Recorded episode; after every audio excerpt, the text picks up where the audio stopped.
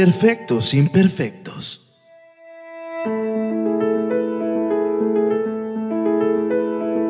A veces nos decimos a nosotros mismos, no soy un aventurero, no soy valiente. Que ser valiente es mucho más fácil cuando tienes vidas de sobra como en los videojuegos. Pero si lo pensamos bien, todos tenemos una sola vida siempre. Y sí, es la única que hay, así funciona. La pregunta es, ¿cómo la vas a vivir? ¿En qué clase de persona decidirás convertirte? ¿Serás inseguro por siempre o podrás transformarte en valiente? Jumanji.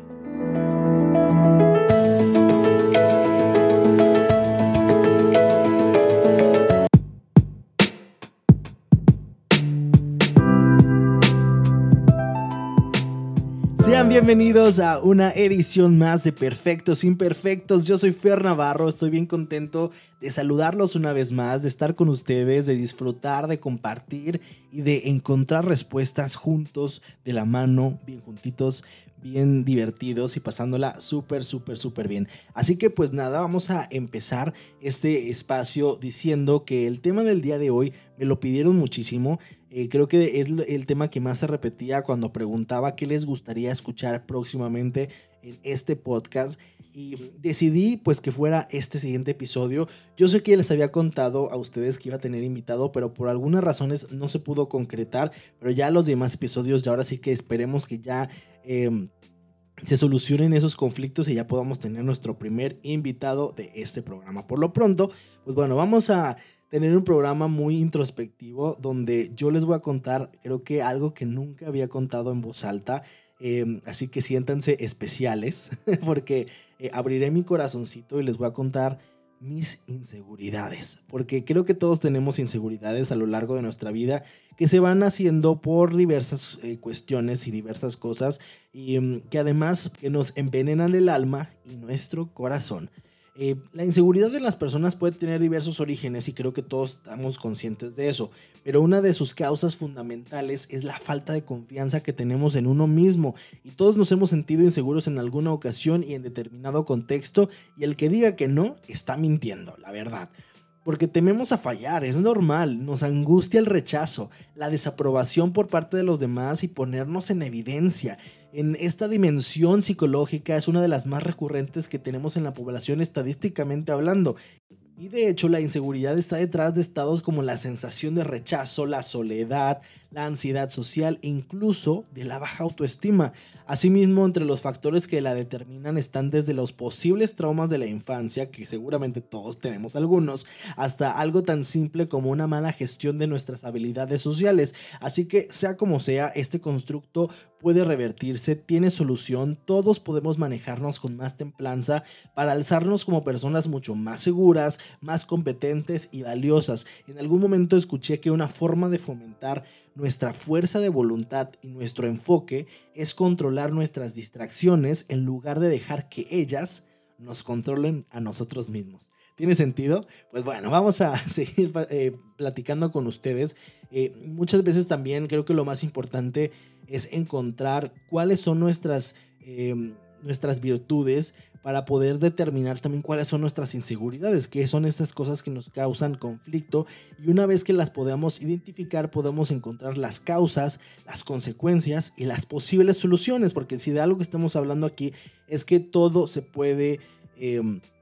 solucionar. Al final de cuentas, eh, todo lo acontecido en nuestra vida tiene solución. Bien es cierto que también a veces la genética, la biología nos predisponen a la hora de mostrar un carácter em, o una eh, cierta condición en nuestra vida, pero al final de cuentas, bueno, todo es posible si podemos encontrar a las personas correctas que nos puedan guiar y encontrar soluciones en nuestras diferentes inseguridades, porque habrán personas que tengan inseguridades físicas, que a lo mejor se solucionan con operaciones, se solucionan con métodos eh, médicos, pero habrá otras personas que sus inseguridades vienen desde su corazón, vienen desde su alma, vienen eh, arraigadas de un pasado a lo mejor muy turbio tenebroso. Eh, hay muchos estudios que hablan acerca de cómo los traumas de nuestra infancia nos eh, hacen y nos transforman en los adultos conflictuados del futuro. Entonces, pues bueno, son como muchos factores como la ansiedad social, la angustia constante a ser evaluado por otros, que creo que es la parte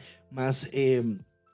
representativa, es que nos hacen entrar en esta inseguridad personal que asimismo pues eh, está detrás de la inseguridad en esa que se haya impulsado por el perfeccionismo, que ya lo hemos hablado en episodios anteriores, cuando nos recriminamos que no somos lo bastante buenos para algo o alguien y lo evidenciamos en realidad, pues tenemos una profunda inseguridad, una que no nos puede llevar a más que algún trastorno psicológico, pero también es importante eh, decir que, que estas inseguridades sí nos pueden llevar a ciertos trastornos que no nos van a ayudar a nuestra vida cotidiana que es importante tratarnos con los especialistas adecuados, como ya les mencionaba anteriormente. Eh, hay como muchos factores de lo que podríamos decir que es una persona insegura, pero no vamos a meternos tan en ese tema para hablar más bien y hacernos conciencia de cuáles son nuestras propias inseguridades cómo superamos esas inseguridades, que es lo más positivo, porque creo que eh, todos hemos escuchado este término de complejo de inferioridad, este concepto que definió a personas que se ven en la constante necesidad de luchar por su superioridad,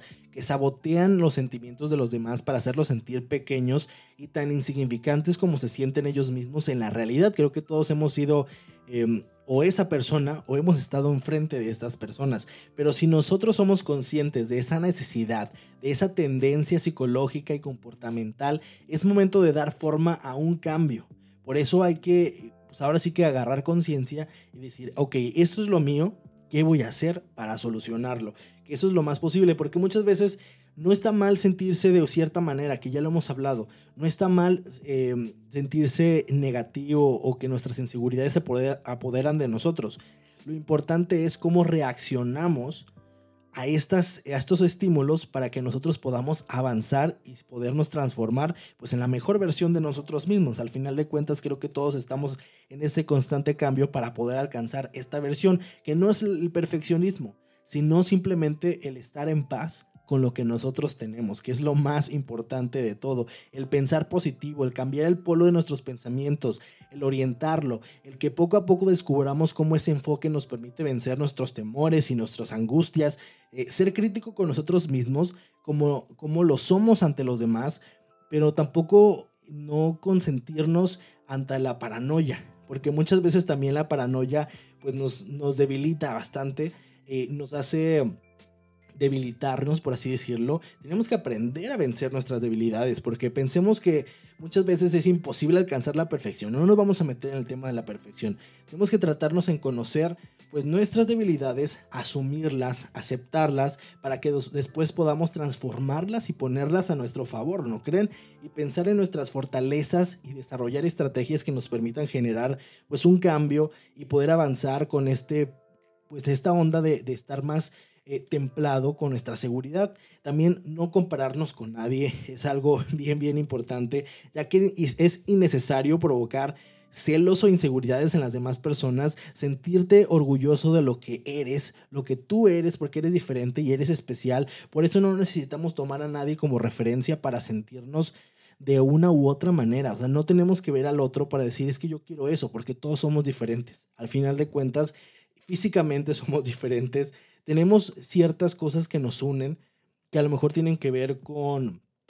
cómo nos sentimos. Por eso es eh, bien, importante cuando tenemos una inseguridad poder compartir nuestros pensamientos, porque compartir los pensamientos negativos con nuestros amigos, con nuestra familia, con la gente más cercana, ayuda a que no reprimamos esos sentimientos y expresar nuestras inseguridades pues de una forma más honesta, con la gente que se preocupa por nosotros. Ellos nos pueden ayudar a sentirnos un poco más seguros todos los días, a transitar por esas situaciones, experiencias que necesitamos trabajar y sobre todo madurar y no entrar en paranoia porque muchas veces nuestra mente nos juega muy muy en contra y si percibimos que hemos entrado en este círculo de pensamientos que son obsesivos y paranoicos es momento de detenernos y decir ok a ver relájate un chingo y vamos a ver cómo lo podemos solucionar. A qué me refiero con la paranoia por ejemplo em, habrá alguna persona que sienta inseguridad por su físico a lo mejor tiene una no sé una verruga en la nariz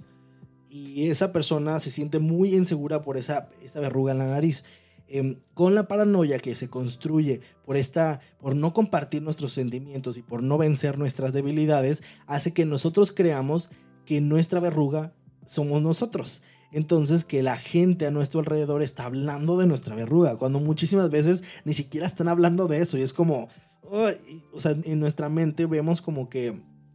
sentimos en realidad que, la gente critica y nos habla y señala pues nuestra inseguridad. Y muchísimas veces no se trata de eso, sino más bien son nuestras voces en la cabeza que nos ponen estas ideas que no son correctas. Por eso siempre es importante identificar nuestras inseguridades. Por eso, antes de continuar con esto, yo les quiero contar pues mi experiencia, mi experiencia personal con las inseguridades, que yo, lo, yo tengo dos máximas, así, dos que, que, que de cierta manera han estado conmigo durante toda mi vida y que sí me han hecho sentir mucho más inseguro en diferentes eh, circunstancias, sobre todo sociales, que creo que me, podría decirse que soy muy extrovertido, pero estas dos cosas me han hecho como dar pasos hacia atrás. De repente en lo que gano con mi seguridad, em, llegan, están ahí presentes y hacen retroceder mi vida dos pasitos para atrás siempre que aparecen en estas circunstancias que muchas veces pues no podemos controlar y eso es lo más importante. Eh, ¿A qué me refiero? Yo tengo un problema con los ronquidos. De hecho, médicamente mi problema se llama apnea del sueño. ¿Qué quiere decir la apnea del sueño? Grandes rasgos es que durante las noches em, no llega el, el suficiente oxígeno a través de mi nariz y mis pulmones y hay un momento en que dejo completamente de respirar. Y cuando dejo de respirar, obviamente tu cuerpo entra en este estado de que, a ver, dame oxígeno. Entonces hago estas respiraciones muy rápidas y muy sonoras. Entonces, eh, no, que no solamente son ronquidos normales, como de que ya, los que ya todos conocemos, sino que son como más estruendosos porque en lo que estoy haciendo en realidad es tomar aire porque me estoy ahogando, ¿saben? No sé si, si me explico, habrá seguramente alguna que otra persona que tiene esta misma problemática igual que yo, pero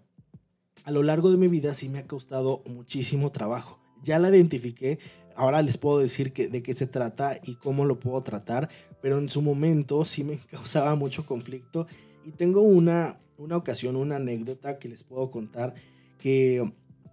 creo que fue la que más me caló en, los sentimientos, que fue que una persona me dijo que yo era muy egoísta por no dejar dormir a los demás si yo ya conocía cuál era mi problema.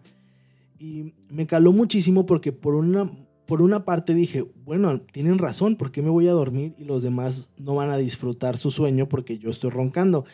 Em, pero después me di cuenta, es que tampoco lo puedo solucionar en el presente, ¿saben? O también cuando le, le pidamos a alguien más que cambie algo, también tenemos que tener en cuenta pues las diferentes contextos que, que tenemos, ¿verdad? Porque al final de cuentas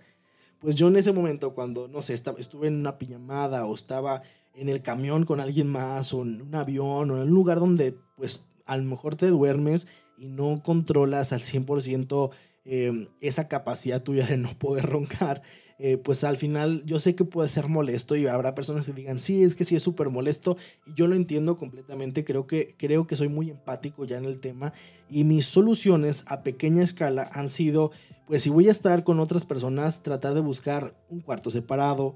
o hace poco fui a un camping y hice todo lo posible para yo tener mi propia casa de campaña para que nadie tuviera que dormir conmigo. De hecho, la compré deliberadamente individual para que nadie durmiera conmigo. Y no, no es que yo no quisiera que nadie durmiera conmigo, o sea, no soy, soy compartido, me considero una persona compartida, pero al final de cuentas, em,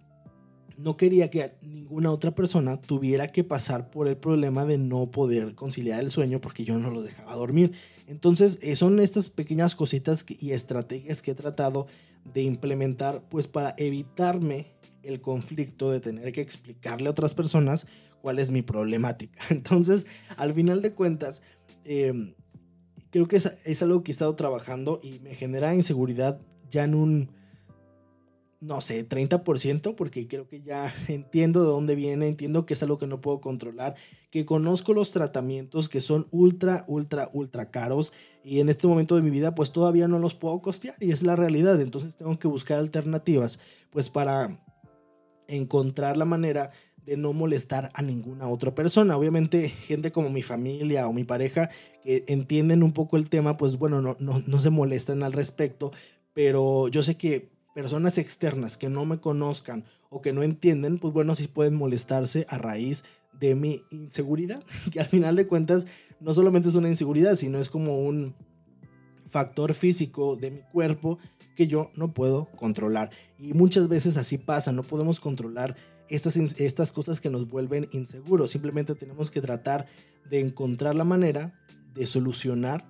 el conflicto y de encontrar pues ahora sí que la paz para nosotros mismos porque al final de cuentas pues bueno vamos a vivir con eso mucho tiempo. Habrá personas que como yo también tienen ese problema y pues sabrán a lo que me refiero. Y de la siguiente inseguridad que les voy a contar creo que es mi inseguridad primaria es la inseguridad que me ha costado eh, mucho más eh, tiempo superar y que creo que hasta ahora siendo adulto he podido encontrarle soluciones, pero que durante muchos momentos de mi vida, sobre todo mi época escolar, sí me causó mucho, mucho conflicto, porque de cierta manera es una enfermedad incómoda que causa vergüenza a quienes la sufren, a pesar de ser de lo más común de lo que se cree. Eh, yo tengo una condición que se llama hiperhidrosis o exceso de sudoración, que como probablemente sí lo, lo ubiquen muchas personas, o que no crean o no sabían que era una enfermedad. Y si a ustedes les pasa, probablemente tengan y ni siquiera sabían que existía. Las personas que tenemos hiperhidrosis producimos sudor en cantidades mucho más grandes de las necesarias pues para controlar nuestra temperatura corporal, especialmente en las palmas de las manos, en los pies, en las axilas, en la frente. Esto afecta tanto a hombres como a mujeres y se empieza a manifestar desde la infancia y en la adolescencia. Eh, de hecho, por eso les digo que me ha costado mucho trabajo durante mucho tiempo de mi vida, porque cuando me di cuenta, creo que fue como, como en secundaria, cuando me di cuenta que yo sudaba mucho más que la mayoría de mis amigos. Y también sumen el factor de que vengo de un lugar muy, muy caluroso en la playa. Entonces, em, de cierta manera, pues bueno, como que lo relacionaba y pensaba que tenía que ver con eso, pero también me pasaba cuando iba a otros lugares como en Guadalajara o Ciudad de México, que iba en invierno y caminábamos y aún así sudaba y era como, está haciendo muchísimo frío, pero estoy sudando. Era como una cosa muy rara que yo no entendía en mi adolescencia. De hecho, se desconoce mucho al respecto sobre este tema. Se sabe que dos tercios de las personas que la sufren tienen un familiar con hiperhidrosis, eh, por lo que se cree que podría ser una predisposición genética, o sea, un factor hereditario. Y se le suman componentes que son emocionales como el miedo, la ansiedad, el estrés, que son factores que incrementan la actividad de las glándulas sudoríparas y producen pues más hiperhidrosis. Esta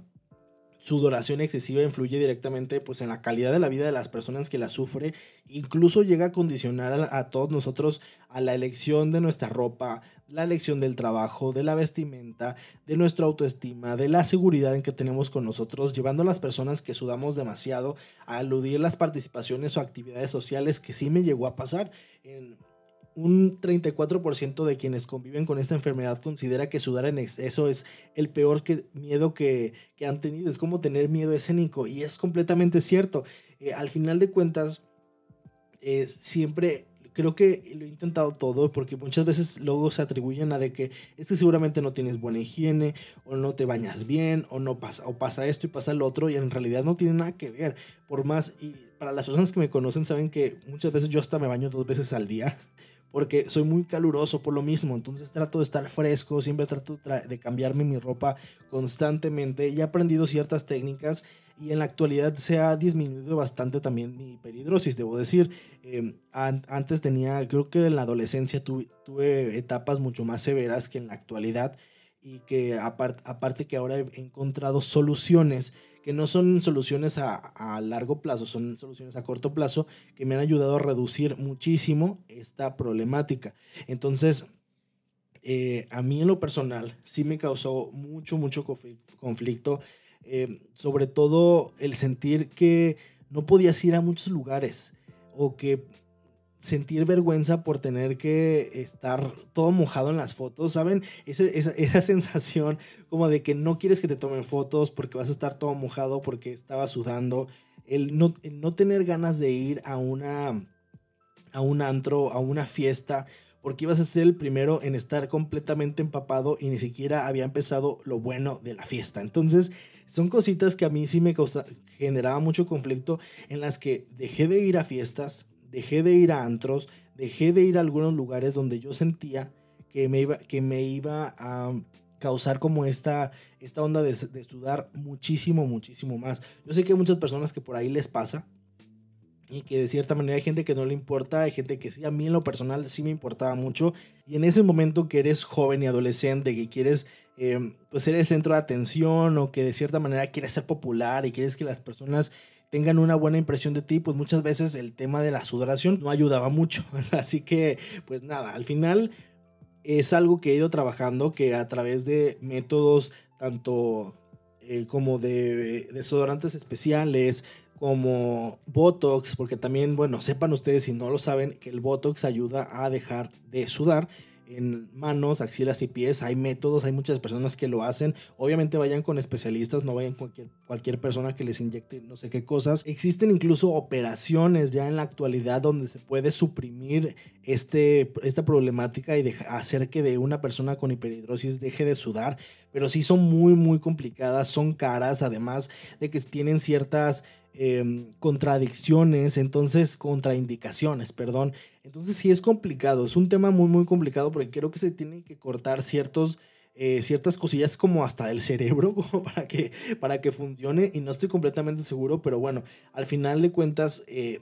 también creo que hay, hay, otro método que vi hace poquito de influencers que te queman las glándulas sudoríparas de las axilas para dejar de sudar. Entonces, no sé, hay como muchas, muchas, muchos métodos algunos más probados que otros, pero al final de cuentas, pues lo importante es solucionar la parte de la ansiedad y el estrés que te genera esta condición, que no es su culpa. Tienen que saber ustedes que no, era mi culpa, fue algo con lo que nací, no fue culpa de nadie en específico, simplemente fue una predisposición genética y pues ahora sí que tocó eh, encontrar la solución al problema y les digo, hoy en día, pues bueno, creo que he encontrado ciertos métodos que me ayudan a mantenerme fresco mucho más tiempo en el día y si no lo lograra, pues bueno, ya tengo ciertas, ciertas cosas como de siempre cargar ropa extra en la mochila o llevar eh, desodorantes, perfumes, todo lo, lo, que te ayude de cierta manera, pues a no estar incómodo en sociedad, que al final de cuentas,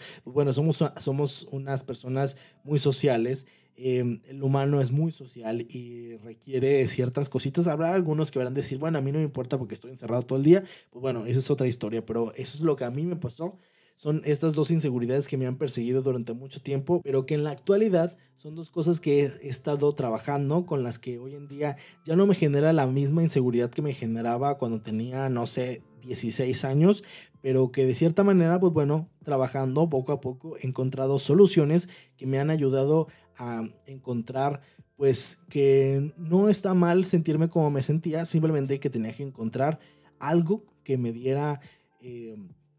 la posibilidad de vencer como la debilidad, también compartir este pensamiento con las personas que quería y no hacerme ideas paranoicas de lo que yo creía que las personas pues suponían de esta condición pero porque al final de cuentas, pues bueno, no, no podemos controlar lo que los demás piensan de nosotros y eso es lo más importante. Atender ese discurso, ponerlo a nuestro favor hacia la isla de lo positivo, ahí donde podemos superarnos y tomar el control, relajarnos, divertirnos, aprender a desconectar para podernos encontrar, envolvernos de ese equilibrio interno donde hablar con nuestra mente insegura, con los temores que habitan en ella pues es el momento de tomar medidas para deshacernos de ellos, para decirles que se vayan porque necesitamos una cosa, ser felices, sentirnos ser esas personas seguras, valiosas por ser nosotros mismos, satisfechos por todo lo que hemos podido lograr y por lo que ya estamos logrando. Por eso es importante identificar nuestras inseguridades para poderlas vencer, para poder tomar cartas en el asunto y transformarnos en la mejor versión de nosotros mismos. Esto fue el cuarto episodio de Perfectos Imperfectos. Espero que se hayan quedado hasta el final que se hayan sentido identificados y no específicamente con mis inseguridades, porque cada uno de ustedes seguramente tendrá sus propias inseguridades. El punto aquí es identificar cuáles son y cómo vamos a actuar para cambiarlas, para destruirlas y para transformarnos. Que de eso se trata este episodio. Muchísimas gracias por quedarse conmigo. Yo soy Fer Navarro. Recuerden seguir en mis redes sociales, arroba FerXNavarro en Facebook, Twitter, Instagram, TikTok y en todos lados. Recuerden y espero que tengan el mejor día de toda su vida.